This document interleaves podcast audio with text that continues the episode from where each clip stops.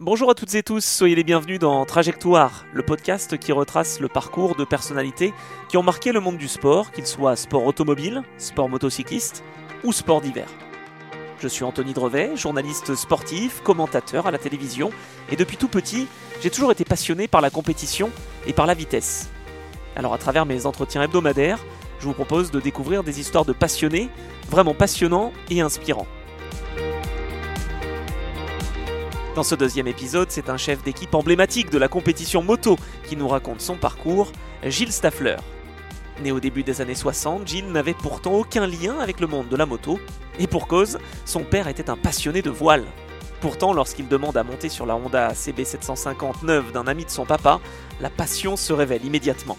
Formant un duo infernal avec sa femme Isabelle depuis plus de 30 ans, Isabelle, qui était d'ailleurs avec nous lorsque j'ai enregistré cet épisode. Gilles Staffler a un cœur vert, gros comme ça. Et oui, il est toujours resté fidèle à la marque Kawasaki depuis 1993. De ses débuts en tant que pilote, puis mécanicien, gérant d'une entreprise de composite, avant de devenir le team manager que l'on connaît, Gilles nous raconte tout. Des choix difficiles d'un chef d'entreprise, son arrivée chez Kawasaki, sans oublier la relation qu'il avait avec ses pilotes, ses membres d'équipe et même sa famille. Un entretien vraiment touchant et plein d'humanité où il n'a pas éludé ses galères et même son passage par l'hôpital avant de rebondir comme coordinateur sportif et technique de l'EWC, le championnat du monde d'endurance moto, depuis la saison 2023. Si ce podcast vous plaît, n'hésitez pas à le partager au plus grand nombre afin de me soutenir. Vous pouvez aussi laisser un commentaire sur les différents supports d'écoute, sur mon site internet ou sur mes comptes Instagram et Twitter des infos que vous pouvez retrouver en description que vous avez bien en tête puisque je vous remercie déjà des premiers retours que vous m'avez transmis depuis la mise en ligne du premier épisode. Allez, je ne vous embête pas plus, il est désormais temps de vous laisser bercer par la voix de Gilles Staffler et de suivre sa trajectoire.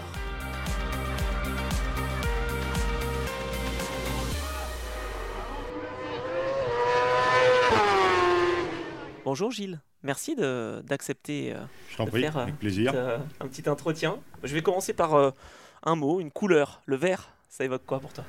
Bah, 30 ans de carrière, c'est vite, vite écrit. 30 ans chez Kawasaki. Pourtant, t'as pas commencé chez Kawa? Non, j'ai pas commencé chez Kawa. J'ai commencé en essayant de rouler un petit peu moi-même. 1983, la coupe Yamaha gauloise. Mais bon, je me suis vite aperçu quand même que j'étais pas né, né pour, pour être pilote, mais plutôt déjà à la base euh, la mécanique, puisque j'avais un BT de mécanique. Et puis, euh, voilà, c'est ce qui m'a mis, m'a fait arriver où, où je suis arrivé jusqu'à l'année dernière. Comment euh, la passion est née? Est-ce que c'est tes parents qui te l'ont transmise? Pas du tout, alors vraiment pas du tout. Euh, la moto, la mobilette, puisque c'était la mobilette euh, quand j'étais jeune, c'était vraiment quelque chose qui était euh, banni, interdit. alors bon, on passait outre avec la mobilette des copains, on la réparait, puis après le copain il te la prêtait pour te remercier, pour aller faire un tour. Non, c'est c'est venu d'un ami de mes parents qui a acheté une 750 four Honda et qui un jour est passé chez mes parents et a demandé à mon père s'il voulait euh, aller faire un tour. Mon père a dit surtout pas. mais moi j'étais gamin à l'époque et j'ai demandé à mon père, j'ai dit mais moi j'aimerais bien, j'aimerais bien aller faire un tour si toi tu veux pas y aller. Et ça m'est venu de là. En fait, c'est tout simple, c'est allez 4, 4 km derrière cette personne et ah, j'ai dit ça un jour. Euh, le jour où je pourrais, il faudra que je fasse, faudra que je fasse de la moto. Voilà, ça m'est venu, euh, ça m'est venu comme ça. J'étais, j'étais tout gosse.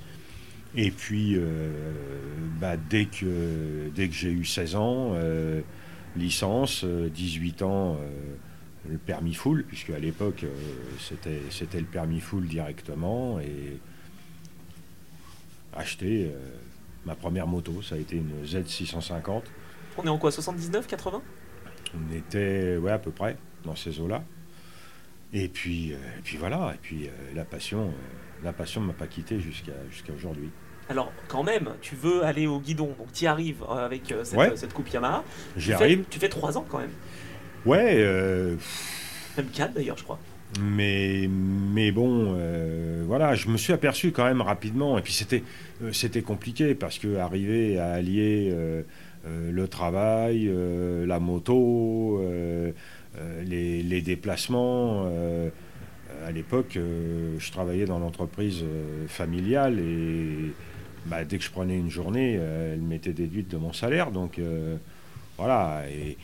Et, puis, comme je te dis, je me suis vite, euh, vite, malgré tout, vite rendu compte que euh, voilà, c'était, mieux de passer, euh, de passer de l'autre côté. Et eh ben alors justement, comment, comment tu passes de l'autre côté? C'est immédiatement, juste après ta carrière pilote? Alors oui, en fait, je connaissais, je connaissais fatalement du monde. Ayant entraîné dans le paddock, je connaissais du monde. Et puis, bah, copain, tiens, tu peux venir filer la main ce week-end ainsi de suite, avec euh, André Luciana, euh, Philippe Mouchet aussi à l'époque. Euh, après, Gérald Muto, ça a duré, avec Gérald, ça a duré un petit, un petit moment. Et puis, bah, un jour, Christian Bourgeois m'a remarqué et m'a dit, m'a dit voilà, on aurait besoin, on aurait besoin d'un coup de main. Est-ce que ça t'intéresse de venir chez nous au départ juste pour donner, juste pour donner un coup de main? Parce que là, en fait, tu es mécanicien de 86 à 93. C'est ça. Jusqu'à jusqu'à 93, euh, je bricolais, je bricolais pour les copains. Et puis, euh, Boulder 93, en fait, ce qui s'est passé, c'est que euh, j'avais été faire une prestation de service à l'époque. le TKF était, était à Annemasse. Et courant de l'été, Christian Bourgeois me dit on aurait besoin d'un coup de main pour préparer, pour préparer le bol d'or. Est-ce que tu pourrais venir à l'atelier? Oui, oui, pas de problème. Et à l'époque, il y avait euh, Géant d'Orgex dans le, dans le team. Et Géant voulait absolument, euh, juste avant la semaine, la semaine du Bol d'Or, euh, voulait aller faire une course de superbike à Monza. Le directeur technique de l'époque dit oui, bah, on veut bien te prêter une moto, mais la moto, il faut qu'elle soit gérée par quelqu'un quelqu'un qu'on connaît. Donc Géant m'a appelé. Il m'a dit écoute, est-ce que d'avant, avant d'aller au bol, pour nous, tu veux venir avec moi à Monza? Dis ok, banco. Euh, moi j'habitais en région parisienne à l'époque, je l'ai rejoint, euh, je l'ai rejoint à Annemasse et, et, de là on est parti faire euh, l'aventure de l'aventure de Monza. Et puis après, bah, j'ai pu quitter, j'ai pu quitter les Verts. En fait, la semaine d'après, j'étais, j'étais au Bol d'Or et, et ainsi de suite. Donc là, 93, tu te fais remarquer, mais tu, es, tu montes les échelons petit à petit. Oui, je monte les échelons petit à petit. Au départ, je m'occupais des roues. Quand, oui quand je suis rentré, quand je suis rentré dans le team, euh, on m'a dit, euh, je suis arrivé à l'atelier à Annemasse, on m'a dit, tu sais changer les roulements euh, Oui, je sais changer les roulements. Bah tiens, regarde, là, tu as 40 roues, il faut changer les roulements et, sur, et, vérifier que les disques sont en bon état sur, les 40 roues. Bon, bah, j'ai attaqué, comme ça. Donc après, bah, ça a dérivé tout de suite sur la responsabilité des roues. Et après, step, step by step, euh, jusqu'en 1999, ou fin 99, j'avais euh, déjà depuis euh, début 92, j'avais créé mon entreprise de composite, puisqu'à la base j'ai une formation aussi de, plasturgie, de par l'entreprise familiale. Et cette entreprise, bah, elle prenait de plus en plus d'expansion. j'avais mon fils qui demandait un petit peu aussi plus de présence de, son père. On faisait du jet ski ensemble.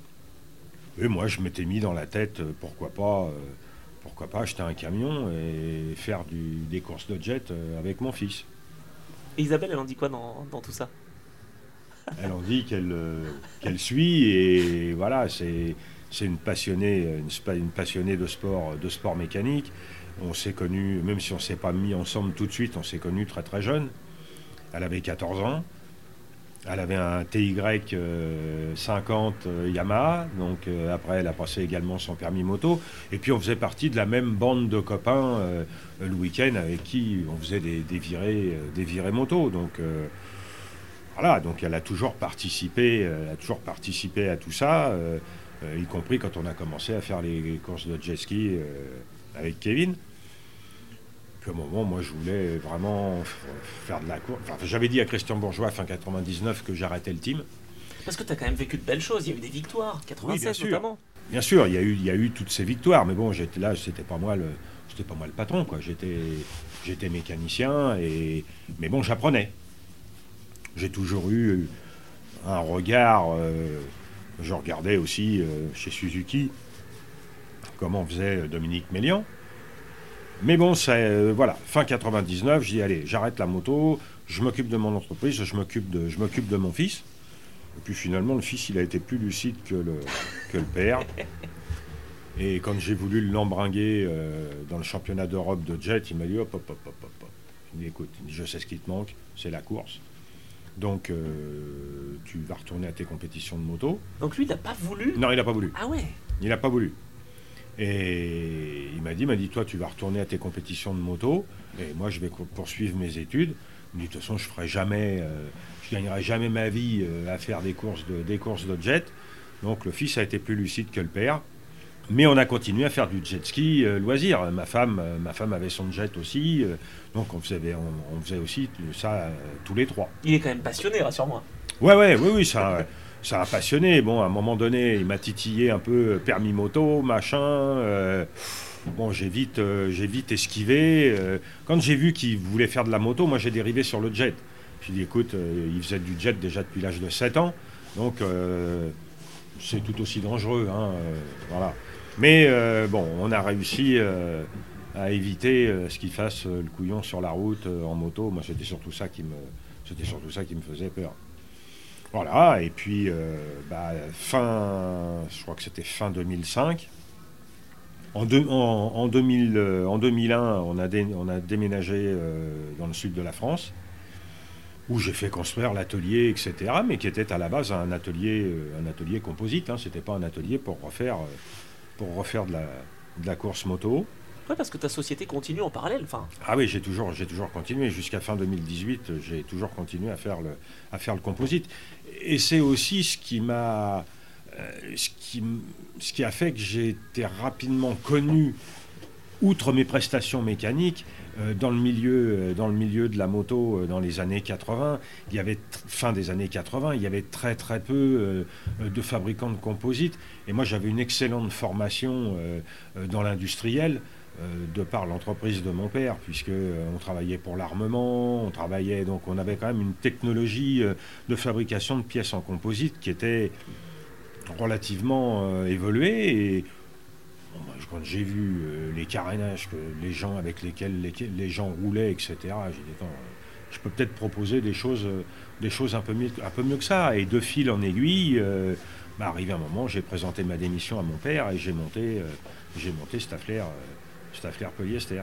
Voilà. ouais. C'est comme ça que ça, ça aussi euh, euh, embringué vraiment, euh, vraiment sur la compétition. Euh, c'est les prestations mécaniques, certes, mais c'était aussi la fabrication des pièces en composite, puisque dès 93, j'ai commencé à fabriquer les pièces en composite pour le team Kawasaki France. Donc je faisais les deux en fait.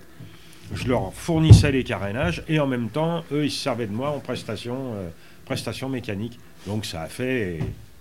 Voilà. C'est pour ça aussi finalement que tu as été repéré. Parce que voilà, tu Ouais, plusieurs c'était casquettes. un ensemble. C'était un ensemble parce que euh, bah, je faisais, euh, j'aidais des pilotes à rouler. euh, c'était plutôt, plutôt performant, donc voilà, ça, ça a aidé à me faire, à me faire connaître et à me faire remarquer. La lucidité, c'est plutôt ta qualité, non? Parce que quand tu étais sur la moto, tu savais que bon, ça allait pas aller plus loin. Et puis finalement, là, tu t'as su tout de suite. Ouais, je pense que j'ai toujours été quelqu'un, quelqu'un de lucide par rapport à, ce que je faisais, à ce que j'étais capable, capable de faire. Euh, Il y a eu une époque où, euh, je ne veux pas dire que je faisais pratiquement les carénages de tout le monde ici, mais je faisais le CERT, je faisais TKF, je faisais Honda France, je faisais Yamaha, je faisais pratiquement les carénages. Déjà, je fa- faisais les carénages de tous les teams officiels. Voilà.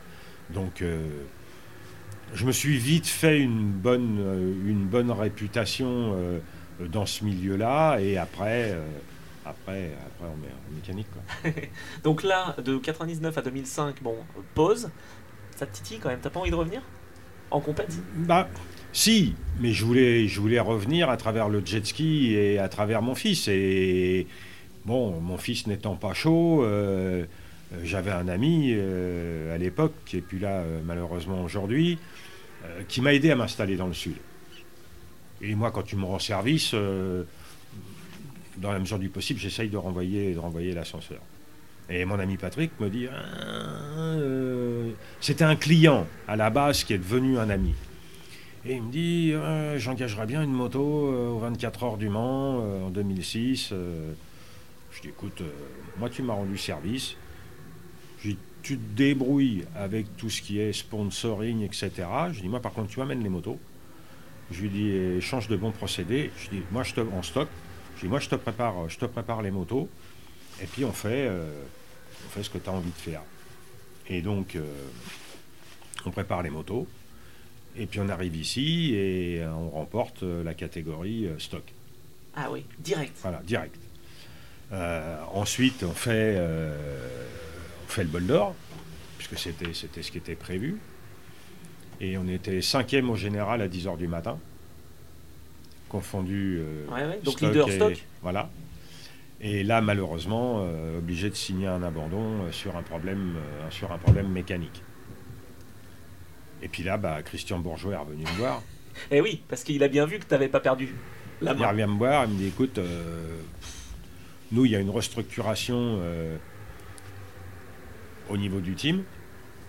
La structure d'Anmas va disparaître. Est-ce que ça t'intéresse de tout récupérer chez toi? Tu fais mon directeur technique et moi, je reste au team manager pour 2007. L'hiver 2006-2007. Bon, j'ai pas mis longtemps à me décider. Donc l'hiver 2006-2007, on a été déménagé euh, à Annemasse, la structure qui était à Annemasse, qui fermait. J'ai tout récupéré chez moi. Et jusqu'à fin 2008, euh, j'ai officié en tant que directeur technique et lui, team manager. Là, il y a une, une restructuration interne chez Kawasaki où euh, le personnel de Kawasaki ne peut plus pour des histoires de ressources humaines, machin, de récupération de jours et tout, ils peuvent plus euh, participer directement euh, aux compétitions. Il faut externaliser euh, les activités. Et là, Christian me demande, me dit, écoute, est-ce que ça t'intéresse de monter ton entreprise pour la course, bon, rien à voir avec le composite, hein, pour la course, de façon à pouvoir continuer euh, à ce que Kawasaki soit représenté. On a parlé avec ma femme, et puis euh, ouais, bah, on n'a pas hésité, on n'a pas hésité longtemps. Donc, euh, D'où le SRC. Alors au départ, première année, GSR. Ah 2009, c'est GSR. Gilles Staffler Racing. Voilà. Et comme par hasard, Suzuki sort la 750 GSR.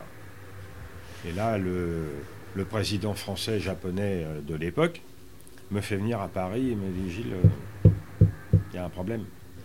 Euh, avec le modèle Suzuki GSR, il faut changer, il le nom.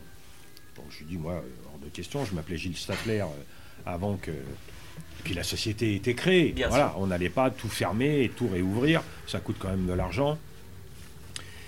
Donc j'ai dit ben, on va prendre une appellation. Voilà, une appellation commerciale. Car qu'au jour d'aujourd'hui, j'ai encore ma société euh, Team GSR.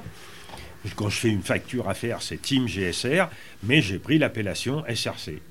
Ah, voilà. intéressant. Et donc à partir de ce moment-là, on s'est toujours euh, présenté sous le, team, sous le nom du team SRC euh, Kawasaki France. Mais c'est un prête-nom, quoi. C'est un prête-nom. Voilà, c'est un prête-nom. Donc 2010, ça c'est vraiment officiellement, voilà, tu fais voilà, ton entrée, on va dire. Voilà en tant que team manager Et en 2009, 2009 déjà, ah, déjà, team manager, mais euh, euh, team, euh, team GSR. Et puis, bah, on a gagné 2010, c'est la première victoire de l'équipe.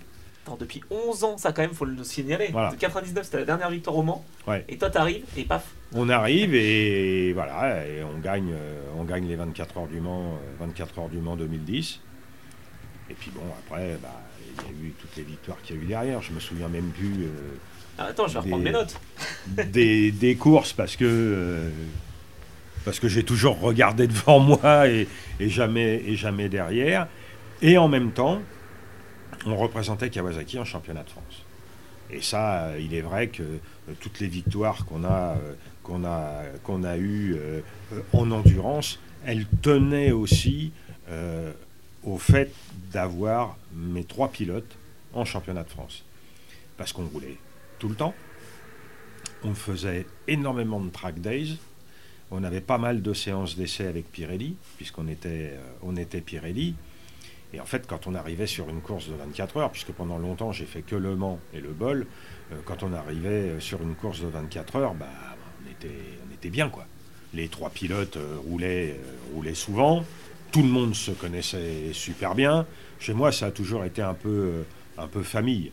moi, j'ai jamais pu travailler avec des gens que je n'appréciais pas hors hors course. Donc, euh, et la mayonnaise, la mayonnaise a pris et, et voilà, et ça a fait, ça a fait toutes les histoires, toute, toutes les, toute cette histoire euh, du team. Je crois qu'on a aussi, euh, je crois que ça doit être six titres en championnat de France entre le super sport et puis et puis le super bike et voilà. Et aux 24 heures, six victoires. Ouais. Et tu les as enchaînées en plus. Hein. Ouais, six victoires, six victoires aux 24 heures du Mans. Euh, la dernière, si je me souviens, je crois qu'elle date de 2019. Oui, c'est ça. Souvent podium aussi. On a fait également pas mal, pas mal de podiums. Euh, quatre bols d'or. Donc ça fait quand même. Euh, et un titre de champion du monde. C'est ta consécration, ça? Ou est-ce que tu mets plus haut les victoires Je dirais que c'est, c'est l'aboutissement d'un travail. Voilà. Quand on a un titre suprême comme ça, c'est, l'aboutissement d'un travail. pendant longtemps, euh, j'aurais pu, avec mes victoires Le Mans, Le Bol, en, en allant faire qu'une seule course de plus du championnat du, championnat du monde, euh, notamment une année, une année à Oschersleben, euh, où en fait, il me suffisait de marquer. On, on sera allé à Oschersleben, on marquait 11 points, on était champion du monde. Et alors pourquoi tu vas pas? Bah pourquoi j'y vais pas? Parce qu'en fait, il n'y a pas la démarche de, de Kawasaki pour, pour me faire faire l'intégralité euh, du championnat du monde. C'est-à-dire que championnat de France plus championnat du monde, euh, ça faisait quand même un budget, un budget relativement conséquent. Mais à un moment, on s'est mis autour d'une table et on s'est tous posé la question. On a dit voilà, on, peut peut-être arriver à avoir un titre de champion du monde, c'est quand même très important pour une marque. Même si un titre de champion de France, euh, c'est très valorisant pour la marque dans le pays, c'est de la promotion des ventes. On a dit, voilà, le budget qui est mis euh, en championnat de France pour faire rouler trois pilotes, est-ce qu'on ne l'injecterait pas euh, sur championnat du monde, hors Suzuka, bien évidemment, puisque Suzuka, c'est vraiment une course euh, très chère. Et qui pourtant pourrait marcher avec Kawasaki. Ouais, mais ça, c'était, ça, c'était trop, trop compliqué, parce qu'en fait, historiquement, moi, j'ai toujours été Kawasaki France. Je veux dire, le, le budget est toujours sorti de Kawasaki France et des partenaires de Kawasaki France. Euh, le Japon, euh, il n'avait rien à voir là-dedans. L'Europe non plus. L'Europe non plus. C'était vraiment le, parcours, c'était franco-français pendant pendant très longtemps. Ça a été ça a été comme ça, même pratiquement euh, jusqu'à la fin. Après, il y a eu des petits des petits coups de pouce, mais le budget principal venait, venait de Kawasaki France. D'où euh, tous les ans, rediscussion, l'hiver, on fait, on fait pas, il y a le budget, il n'y a pas le budget. Voilà. Et ça, ça, ça par contre, c'est quelque chose qui m'a toujours euh, un peu pesé parce que euh, moi, j'étais dans la dynamique de la technique, de faire tourner le team. voilà, on va améliorer ça et ça pour l'année prochaine. Et puis, il m'est arrivé, moi, de signer mon contrat aux essais vraiment, quoi. Ah Alors que alors je prenais le risque. J'avais mon entreprise de composite qui marchait, qui marchait très bien. Donc je prenais le risque de dire, bon, bah, allez, de toute façon, euh, on va repartir l'année prochaine. Mais ça a été souvent euh, des mises de fonds euh, de nous, hein, personnels, pendant tout l'hiver, pour que le team puisse consister, continuer à exister. Et en espérant qu'on me dise, bon, bah oui, Gilles, c'est bon, on continue. Quoi. Ah oui, donc c'était toujours un peu tendu. C'était toujours, c'était toujours tendu. J'ai jamais eu deux années de suite de contrat, jamais. Jamais, jamais, jamais. Jamais, c'est jamais arrivé. Par contre, ton équipe te suit, c'est-à-dire qu'il y a la fidélité vraiment de, tes mécaniciens et de tout le monde. Oui, toute mon équipe, et bon, c'est des gens, euh, ils n'avaient pas besoin que je leur signe un papier, quoi. Quand je leur disais, on y va, euh, voilà, on y va, on y va. Et, et je pense que c'est un peu c'est du travail à l'ancienne. quoi. Au jour d'aujourd'hui, les gens ils font pratiquement rien s'il n'y a pas un contrat écrit euh, avec des pénalités, si jamais, si, si. Moi, j'ai jamais fonctionné comme ça. Toi, c'est la poignée de main. Ouais, voilà, c'est ça, à l'ancienne, à l'ancienne. d'où des gens qui sont encore là d'ailleurs maintenant, euh, maintenant dans, le, dans, le nouveau, dans le nouveau team. hein. Les pilotes, ça faisait aussi comme ça? C'était, Ça se passait comment? Alors, non, les pilotes, il fallait, les pilotes, il fallait faire un contrat. Mais euh, quand je disais aux pilotes, euh, voilà, moi, c'est bon, oui, mais quand. Non, je disais, c'est bon. Je dis, t'inquiète pas. Je dis, on est tombé d'accord, les montants, etc. et tout, les courses. Voilà. Maintenant, le, le contrat, il arrivera un peu après. Parce que euh, les pilotes n'étaient pas en contrat avec Kawasaki France, les pilotes étaient en contrat avec moi.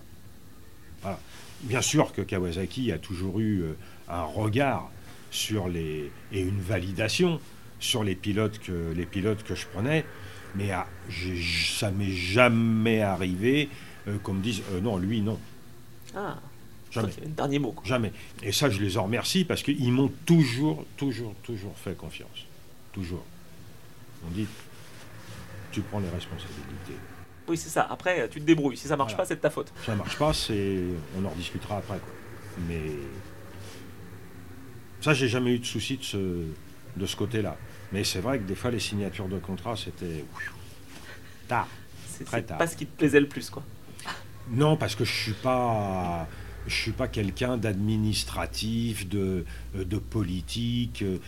Moi, ça, a toujours été, ça a toujours la été la technique. Euh, avant, pendant un moment, j'ai eu une vieille, euh, une vieille semi, et un jour, on m'a dit, euh, Gilles, la semi là, va peut-être falloir que tu fasses quelque chose.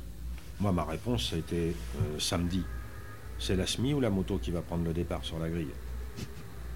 Moi, j'ai toujours mis euh, avoir une gestion euh, très serrée parce que, parce que le budget permettait pas de déraper d'un côté ou, ou d'un autre. Mais c'était toujours tout pour le matériel, la technique, les pilotes. Parce que Ce qui te fait gagner, quoi. voilà. Pour gagner. Pour gagner.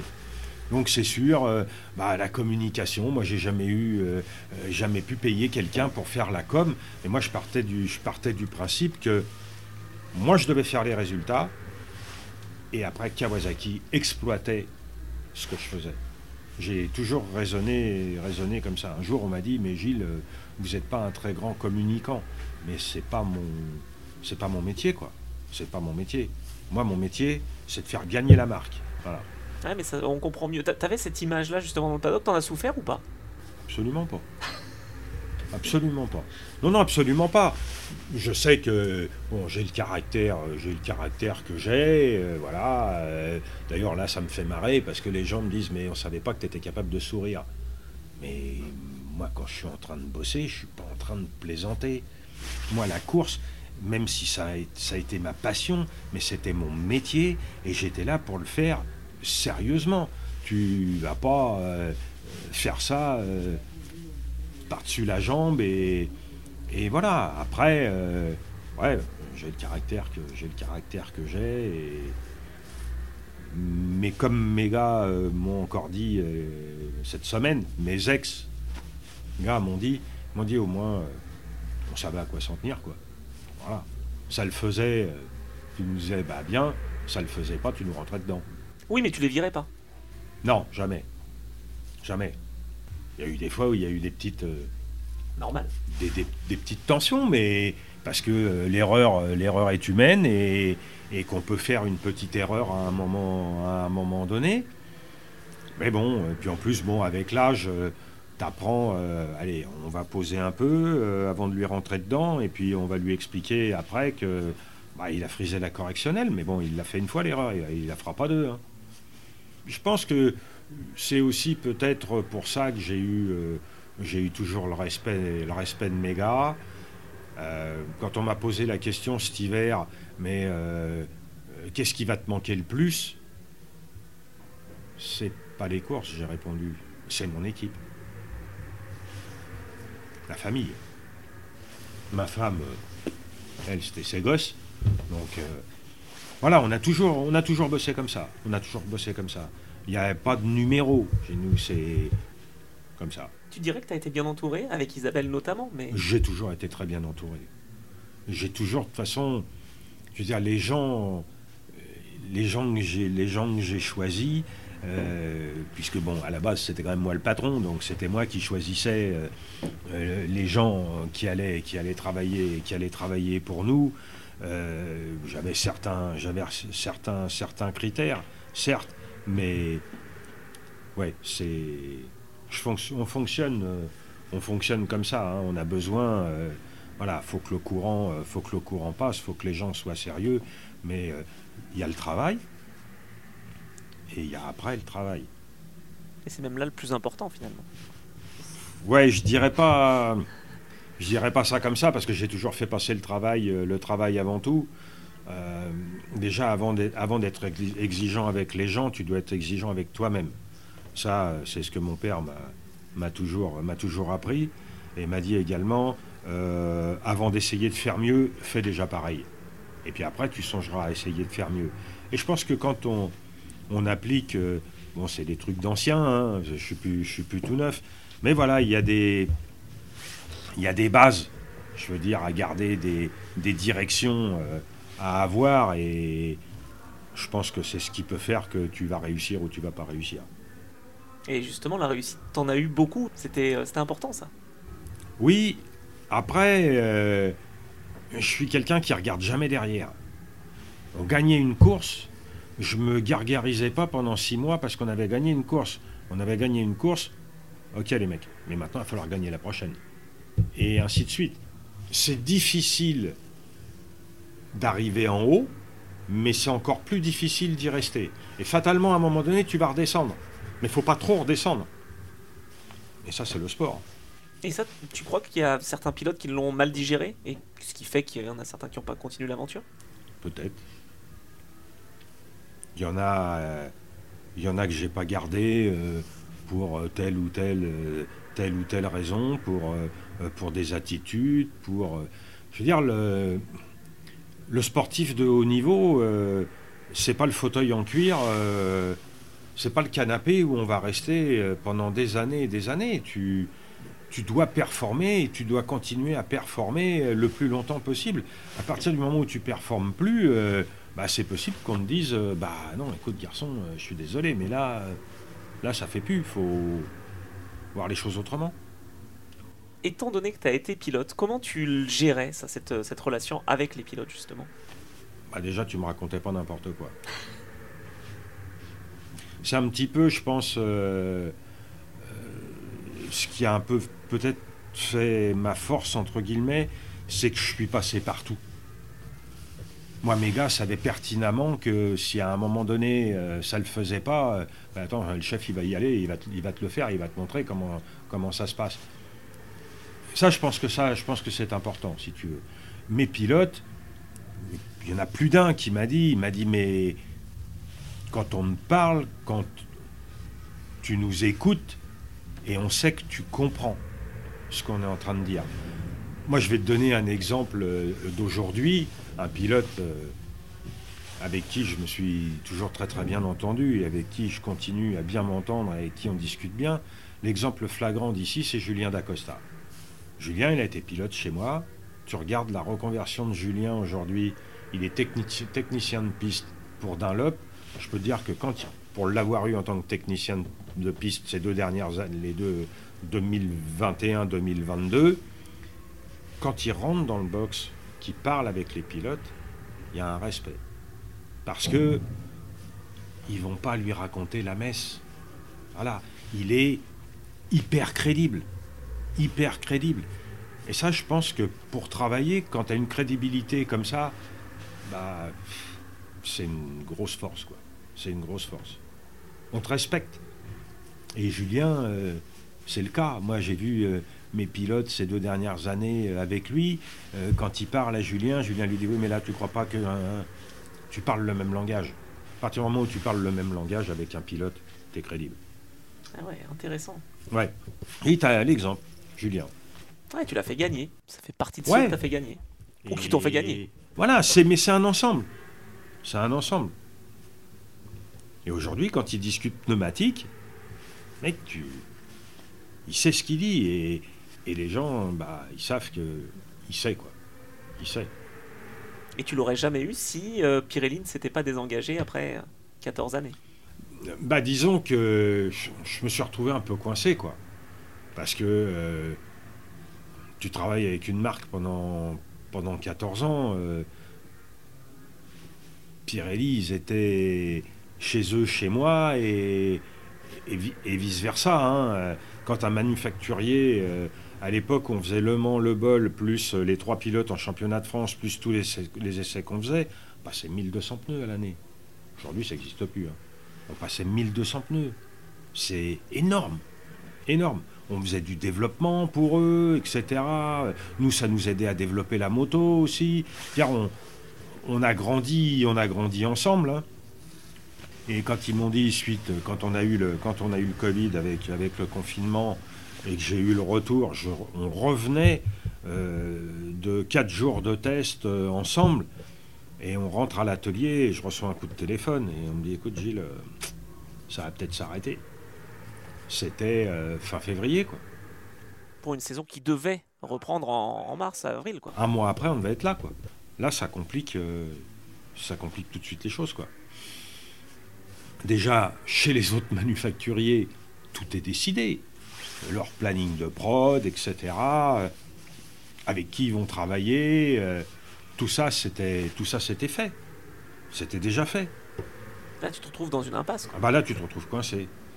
Et là, si tu connais pas des gens, parce qu'après, euh, quand tu connais des gens, on te dit bon, euh, allez, on va te dépanner, mais on va pas te laisser sur les jantes. Mais c'est compliqué. Ouais. C'est compliqué. T'avais un Auvergnat dans, dans ton équipe en tant que pilote, non? À ce moment-là. Euh, Erwan? Ouais, absolument. Et alors ça, Absolument. le lien, non? Si tu veux, c'est pas venu, euh, c'est le, c'est pas forcément venu euh, venu de lui, mais bon, disons que ça a aidé quoi. Ça a aidé. Donc là, tu passes Michelin, en tout cas ton équipe. Là, je passe Michelin. Mais sauf que t'as pas les pneus euh, qu'il faut, quoi. Bah, pff, on va pas dire qu'on n'a pas les pneus qu'il faut. C'est, euh, on n'a pas travaillé, euh, on n'a on n'a rien fait, donc euh, bah, tu, fais avec, tu fais avec ce qu'on te donne, quoi. Tu fais avec ce qu'on te donne. Et puis là, bon, pas simple. La saison se passe, on rediscute pour, pour l'année d'après. On prend, une, on prend une orientation. Et puis en fait, on va faire des essais, je crois que c'était à Almeria. Ouais, c'est Almeria. On va faire des essais à Almeria et là, euh, catastrophe. Ah oui. Dangereux pour les pilotes, tu veux dire ou... Non, je veux pas dire dangereux pour les pilotes, mais on était à deux secondes de ce qu'on faisait avec nos Pirelli, quoi. Ah oui. Donc, euh, pff, chute de David, euh, David se blesse, euh, donc ça devient, ça devient compliqué. on fait un débrief en rentrant, pareil, mois de février, hein. on fait un débrief en rentrant, et là, bah, ça clash, quoi. Ah oui. Mais Nous, peuvent pas nous- te- nous, on n'arrive pas, on n'arrive pas à travailler euh, avec vos pneus. Et nous, on est sûr de ce qu'on vous fournit et on n'arrive pas à travailler avec votre moto. Votre moto, elle va pas avec nos pneus. Bon, ok. Donc en fait, il n'y a pas grand-chose qui va là. Et bah rebelote, t'es à nouveau, euh, t'es à nouveau sur les jantes. Là, moi, j'ai dit à Kawasaki, j'ai écouté, je dis moi, il y a une personne que je connais bien depuis très très très longtemps euh, chez Dunlop, c'est Vim. Laissez-moi l'appeler. De toute façon, euh, il y avait eu une demande faite chez Bridgestone, pas par moi, mais par Kawasaki, et c'était non, parce que c'était trop tard. Et puis surtout, ils avaient deux Voilà. autres euh, constructeurs. Enfin, Bien sûr, trois même. trois. 3. Donc, j'appelle Vim. Il me dit écoute, euh, il me dit là, tu me prends un peu de cours. Je lui dis en plus, euh, j'aimerais bien avoir Julien comme. euh, Ah, c'est Comme- toi qui fais la demande. je lui dis j'aimerais. bah, Julien était sur la BM au départ. hein. Ouais. Je lui dis j'aimerais bien avoir Julien euh, comme technicien de piste. Il, dit, me dit attends, il me dit parce que déjà, prendre un team de plus pour nous, c'est pas prévu. Je ne sais pas si on va être en capacité de te fournir euh, en pneumatique correctement, c'est-à-dire à égalité avec la BMW. Et il me dit en plus, tu es déjà en train de me penser, penser à l'ingénieur, alors que pour l'instant, j'ai même pas d'ingénieur pour toi. Il m'a dit, donne-moi 15 jours. J'ai de toute façon, Vim, euh, oui, je te donne 15 jours, j'ai pas le choix. Puis il m'a rappelé au bout de 15 jours, il m'a dit, bon, voilà, les conditions de travail, on a vu avec Kawasaki, c'est comme ça, c'est comme ça, c'est comme ça, parce que ça ne pouvait pas être gratuit. hein. Et puis, euh, bon, bah, j'ai vu euh, Julien, Julien, il va être euh, ton ingénieur piste. On démarre tout ça très tard, puisqu'en fait, bah, on arrive ici, premier roulage avec les Dunlops et les essais vraiment. C'est ici. Aucun autre essai possible, possible avant. Donc là, bah, il faut un peu adapter, adapter la moto. De toute façon, on voyait les chronos de la BM, donc on avait les mêmes pneus qu'eux. Euh, ça m'est grave, de toute façon, euh, les pneus ils sont bons. hein. Là, on voit, ça marche, euh, ça marche à côté. Donc il va falloir, euh, il va falloir qu'on bosse. Et puis, euh, bah, on arrive quand même, malgré tout, à terminer euh, troisième, euh, troisième du championnat du monde. Et là, Dunlop décide de nous filer euh, un, coup de main, euh, un coup de main supplémentaire pour la saison euh, 2022. Là, on a bossé, ça n'a pas été euh, toujours euh, très, très, très concluant. Euh, ici, bah, on, a un problème, mécanique, hein, ça, peut, arriver. En plus, on avait une nouvelle électronique l'année dernière que je demandais depuis des années. Mais pareil, tout reçu à la dernière minute, donc pas de test, pas de test hivernaux. Les premiers tests ici. Casse mécanique pendant la course. Là, on décide avec le staff technique et les pilotes de dire bon bah euh, on répare, on déculasse, on change de culasse pour pouvoir euh, emmagasiner des informations, des informations électroniques, sans d'essai, hein, Ouais. électronique et, et pneumatique. Bon, pas de chance, euh, pas de chance à Spa. Spa, euh, on a fait cinq chutes, deux chutes dans la semaine, trois chutes en course. Donc là, bah, on signe, on signe l'abandon.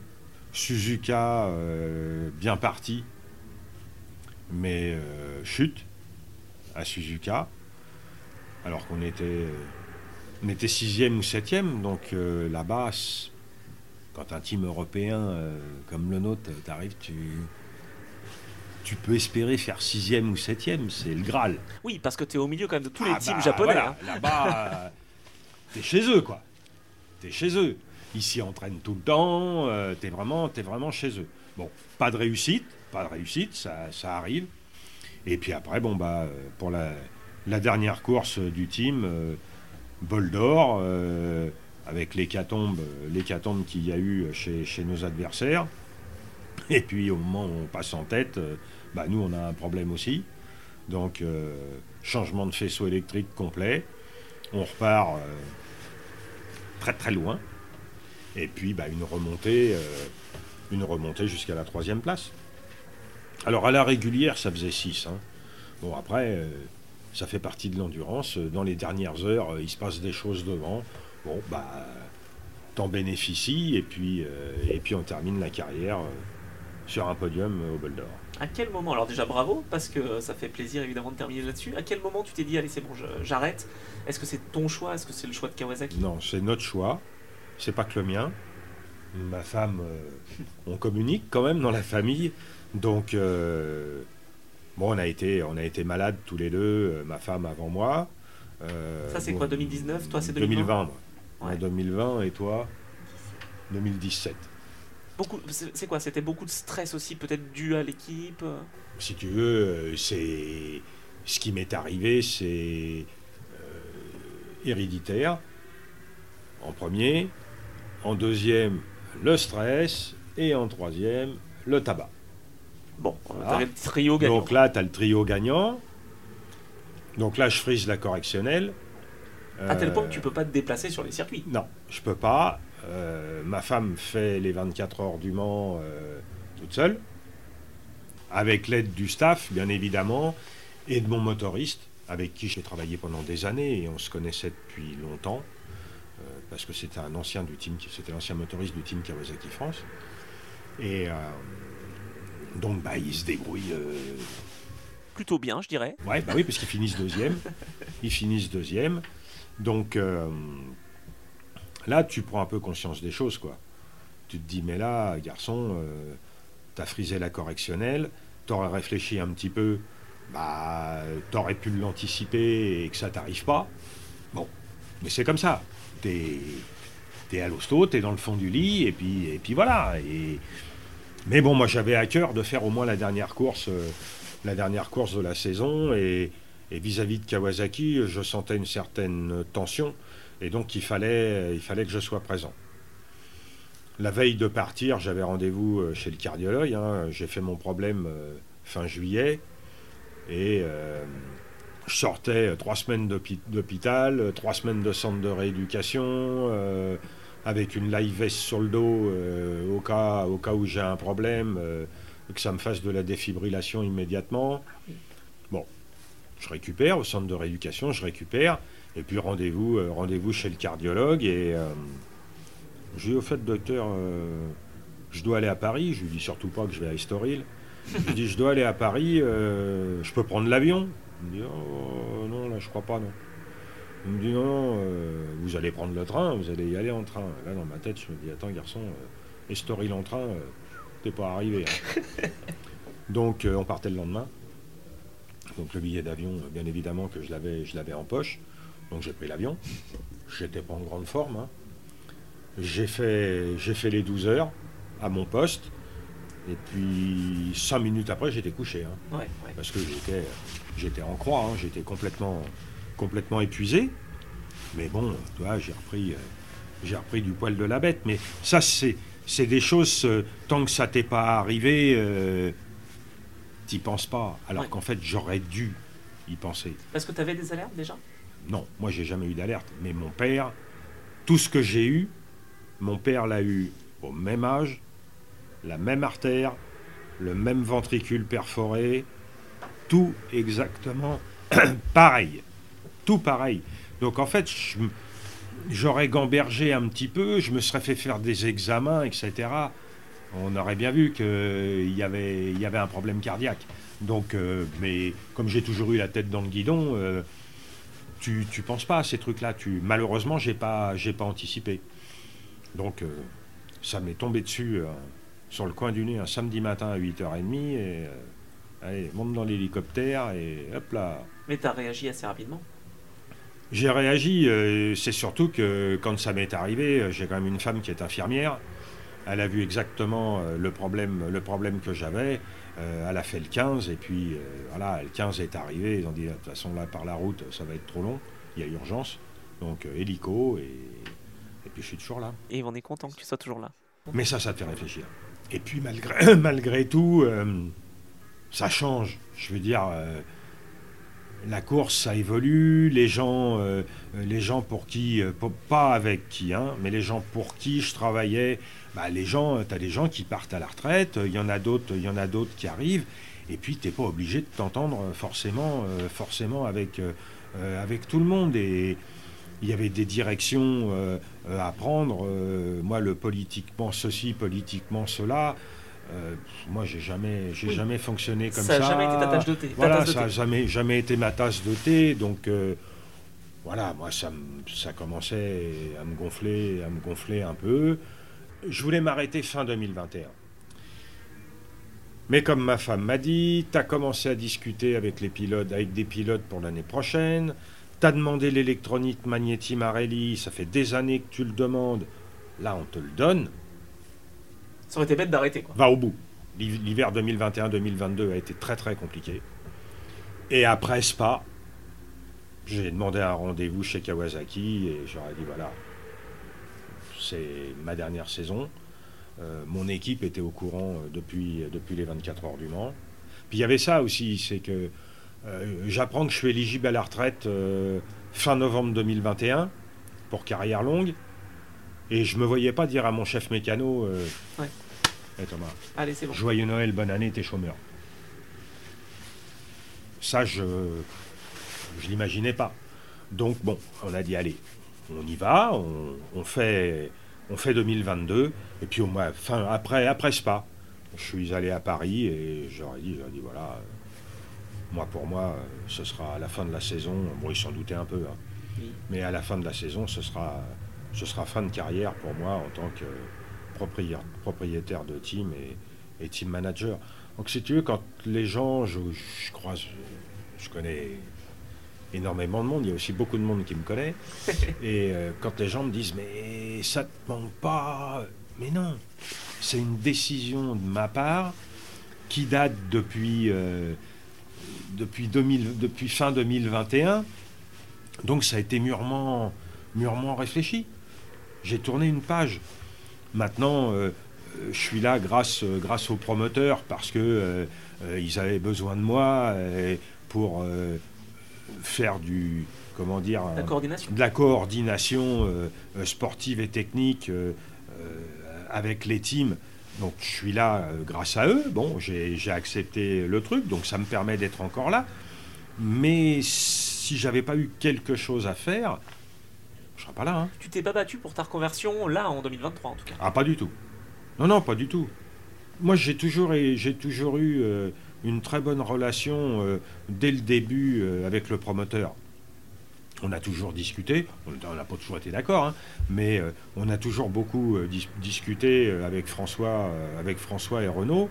Et quand ils m'ont proposé ça en descendant du podium au bol d'or, dit, dans l'absolu, ça peut m'intéresser.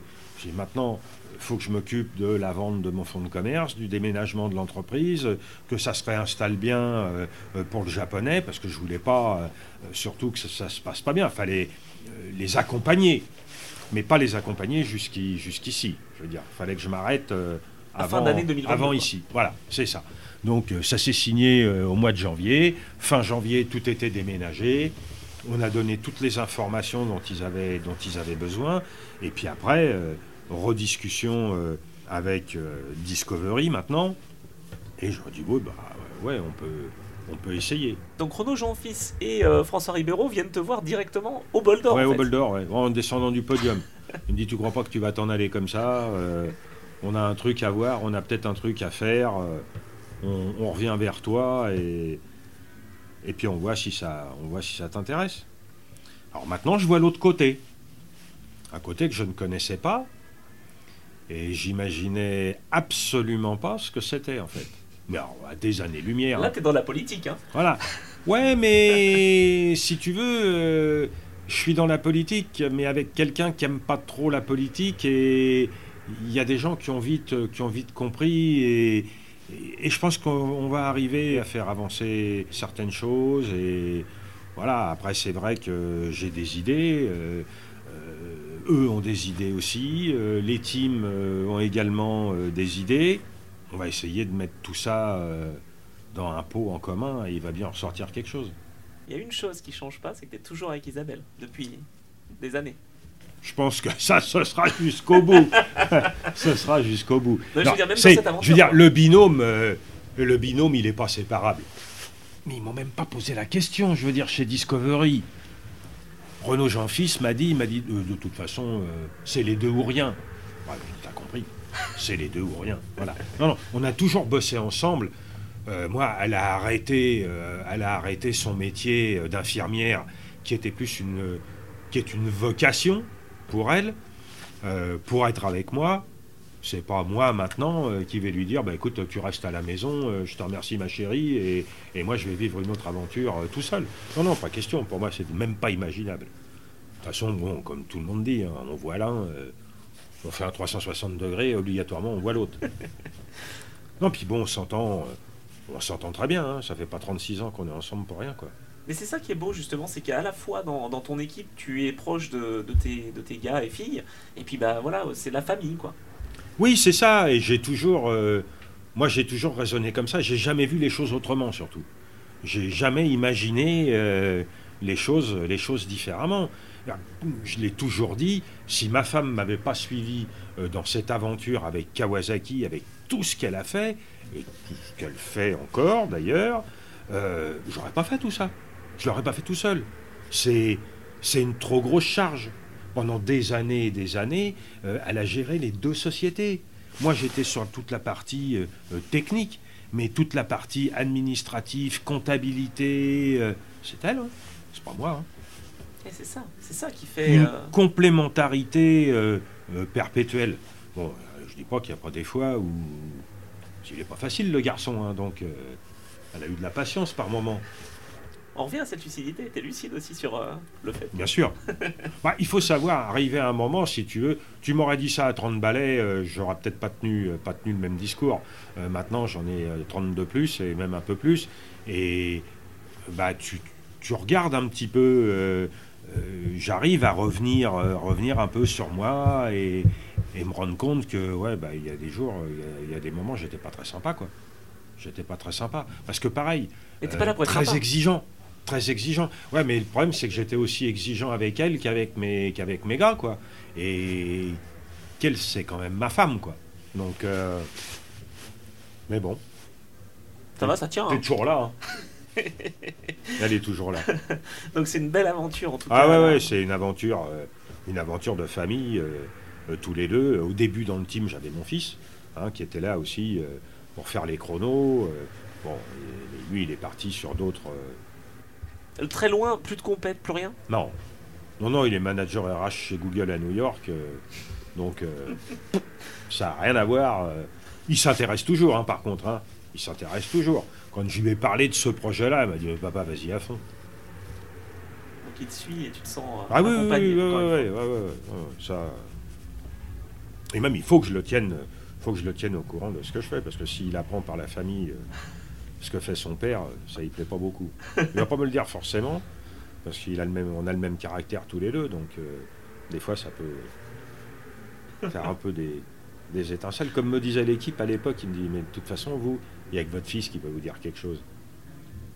Les gars, ils osaient pas eh, mon fils, il y a une ou deux fois où il m'est rentré dedans. euh, et bon, et quand c'est arrivé, il n'avait pas, toujours tort. Ouais, c'est Pas ça. toujours tort. Et Mais, tu bon. savais l'écouter. Mais il avait plus de recul. euh, il avait plus de recul que moi. Lui, il venait euh, euh, que pour les épreuves, pour faire, pour faire le chrono, pour aider, pour aider ma femme, pour m'aider, pour m'aider moi. Donc, euh, il pouvait avoir du recul. Et quand je m'agaçais, il me disait non, mais t'as pas à t'agacer là. Mais bon. On se change pas. hein. Non. non, non, et même là, même là, je veux dire, bon, j'ai plus de stress. Parce que ce que je fais euh, euh, aujourd'hui, il n'y a pas de raison euh, d'avoir du stress. Mais il y a certaines choses qui continuent un peu, un Ça peu à m'agacer et j'ai besoin d'en parler. Ouais, c'est normal. Je pense que c'est aussi pour ça qu'on m'a qu'on m'a demandé de venir, c'est parce que euh, les gens savent que euh, voilà, je et j'aime bien quand c'est quand C'est c'est carré. carré quoi. Il faut que ce soit carré. Le championnat du monde d'endurance est entre de bonnes mains, entre guillemets. Je suis pas décideur. Je vais donner mon avis. Voilà. Je vais faire remonter les informations des teams. Mais par contre, quand il se passe quelque chose et qu'on vient me voir et qu'on me dit là, c'est dans les clous ou c'est pas dans les clous? Je dis ben non, là, c'est pas dans les clous. Bon, alors, je vais. Là, c'est pas moi. La démarche, après, moi, on m'a demandé un avis. On m'a demandé un conseil. Comme j'ai dit, j'ai dit moi, je suis là pour aider. Je suis pas là pour diriger. Je sers de conseil. C'est quoi ton plus grand souvenir dans ta carrière? Il y en a deux. Il y a la première victoire ici, en 2010. Et puis après, c'est le titre de champion du monde, je crois. C'était une année euh, spéciale, ça aussi. hein? Ouais, ça a été une année, euh, ça a été une année spéciale parce qu'en fait, euh, pff, on va, euh, j'avais pas, c'était l'âne et la carotte. Euh, on me dit Gilles, vous irez euh, à Suzuka que si vous êtes capable euh, euh, d'être devant pour aller défendre euh, le titre, euh, le titre à Suzuka, puisque Suzuka c'était, on était sur euh, à cheval sur deux années calendaires. hein. Euh, et on me dit, on me dit, vous irez à Suzuka que si vous êtes capable euh, d'aller défendre euh, quelque chose là-bas. Moi, je suis un sportif. hein. Et là, on fait, on fait la Slovaquie. Et Slovaquie, on fait une heure un quart et on casse le moteur. Alors Donc- vous étiez bien placé. Là, on me dit, bon, c'est mort. Au moins, j'aurais pas à me déplacer pour aller prêcher pour vous, pour aller à Suzuka. Mais il reste Schorsleben. Ah, Et au Schorsleben, euh, j'ai un pilote ultra rapide au Schorsleben qui s'appelle David Cheka, mais qui au niveau consommation d'essence, euh, c'est pas dans les clous. Quoi. Et si je le fais rouler, je sais que de toute façon, je fais un de plus que les autres. Donc, euh, jouer devant, euh, même, même pas on fait podium. Ça, tu le sais avant même le départ. Ah oui, je sais avant même le départ. Parce que je lui dis, je lui dis, je lui dis David, tu rouleras pas. Et là, David, il se ferme complètement, parce qu'en plus, c'est un de ses circuits fétiches. Il va s'enfermer dans son camion et il me parle plus, quoi. Il me parle parce qu'il n'a pas compris, en fait. Il n'a pas accepté. Je pense qu'il le comprendra, il le comprendra après, quand on aura le titre de champion du monde à Suzuka. Mais sur l'instant, euh, c'est son ego de pilote qui parle et, il est fort là-bas. C'est voilà, c'est un pilote ultra rapide à Oschersleben. Donc il comprend pas que je le fasse pas rouler. Mais ça, moi je le comprends maintenant. Mais moi j'ai un choix de course à faire. Voilà. Et si je veux espérer faire un podium, faut pas qu'il roule. Là, euh, mon adversaire direct, bah, c'est toujours le même. Hein. C'est le CERT. C'est le CERT qui est en tête du championnat du monde. Nous, on a perdu des gros points, euh, en Slovaquie. Donc, euh, bah, il, faut, il, faut tenter, il faut tenter le tout pour le tout. Donc, je préviens mes gars. J'en dis, bon, on va changer un peu la tactique de d'habitude. C'est-à-dire que là, je ne garderai pas un tour de marche dans le réservoir. On va aller au bout du bout. C'est-à-dire, peut-être on tombera en panne. Hein. Si jamais il y a un souci, ça pourra arriver. Donc là, c'est-à-dire que Jérémy et euh, Erwan roulent tous les deux. Ouais, ils roulent tous les deux. Et là, on enchaîne les relais, et c'est surtout que début, début du premier relais, euh, Greg Black tombe. Mais il repart. Mais ils perdent du temps. Nous, on prend de l'avance. Et là, je me dis, allez, on y va. On joue le va-tout. Chaque fois que la moto, elle rentrait au stand, on remettait 23 litres 7, 23 litres 8. Pour gagner quoi Un petit peu de temps? Pour gagner un tour. Parce qu'un tour de gagner, avec les calculs, bah, tu faisais un relais pourri de plus ou tu le faisais pas. Donc c'est un arrêt. Un arrêt, tu perds énormément de temps.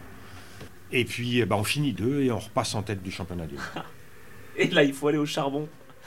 Et là, euh, François Ribeiro, euh, il me prend à part, il me dit euh, C'est bon, tu vas à Suzuka Je dis Non. On vient de me dire que ça ne changerait pas et que de toute façon, je euh, j'irai pas à Suzuka. Et là, la question se pose. C'est, il me dit, mais tu te rends pas compte? Tu es en tête du championnat du monde et tu vas pas aller à Suzuka. Je dis, mais écoute, je dis, c'est pas moi qui décide. Moi, il n'y a aucun problème. On me dit d'y aller, euh, j'y vais. Surtout que lui, c'est le promoteur. Il a envie d'avoir un leader. Et il me dit, mais si on trouve le financement pour aller là-bas, tu vas ou tu vas pas? Même si Kawasaki valide pas. Je dis, écoute, ce sera peut-être ma dernière saison mais euh, moi j'y vais. Donc euh, finalement, il n'y a pas. Kawasaki décide de m'envoyer finalement euh, réunion avec l'Europe, etc. Et tout. Il m'envoie là-bas, et bien leur a pris, puisque bon, bah, c'est sûr, il y a eu le malheur chez les copains, mais le malheur des uns fait le bonheur des autres. Et du coup, on a eu le titre, le titre du de champion du monde. Alors surtout là-bas, quoi. Surtout là-bas. Le titre de champion du monde là-bas, c'est c'est le Graal, quoi. Il y a la Kawasaki officielle du team de l'usine qui gagne la course, et nous, on a le titre de champion du monde. C'était parfait. Bon, merci, le, temps presse, Gilles. C'était un plaisir. Bah écoute, voilà. As, en, dans trois quarts d'heure, tu as le résumé euh, de, toute ma, de toute ma carrière de, chez Kawasaki, et bien avant. On aurait pu faire plus long. eh ben merci pour ce partage. Je t'en prie. Avec plaisir. C'est déjà la fin de cet entretien avec Gilles Staffler. Merci d'avoir pris le temps de l'écouter. Alors je vous l'avoue, ce témoignage m'a beaucoup touché. Quand je le côtoyais dans les paddocks, notamment lors de mes interviews au pit lane, j'avais toujours plaisir à entrer chez les Verts du SRC. Et d'ailleurs, Gilles n'a jamais refusé de me parler, même si tout n'allait pas toujours dans le bon sens. Lucide et humain, vous l'avez compris, Gilles a toujours su ce qu'il voulait et il savait aussi qu'il pouvait compter sur sa femme Isabelle. Eh bien j'ai beaucoup aimé partager ce moment avec lui, un peu trop court, par manque de temps, et j'espère vous avoir fait découvrir une autre facette de sa personnalité. Si cet épisode vous a plu, n'hésitez pas à le partager au plus grand nombre et de laisser un commentaire sur les différents supports d'écoute, sur mon site internet, sur mes comptes Instagram et Twitter. L'occasion de vous remercier encore chaleureusement des premiers retours que vous m'avez transmis lors de la mise en ligne du premier épisode. D'autres entretiens arrivent et comme je vous le disais, les profils sont variés, toutes leurs trajectoires sont uniques. Donc on se donne rendez-vous la semaine prochaine pour un nouvel épisode de ce podcast avec un nouvel invité.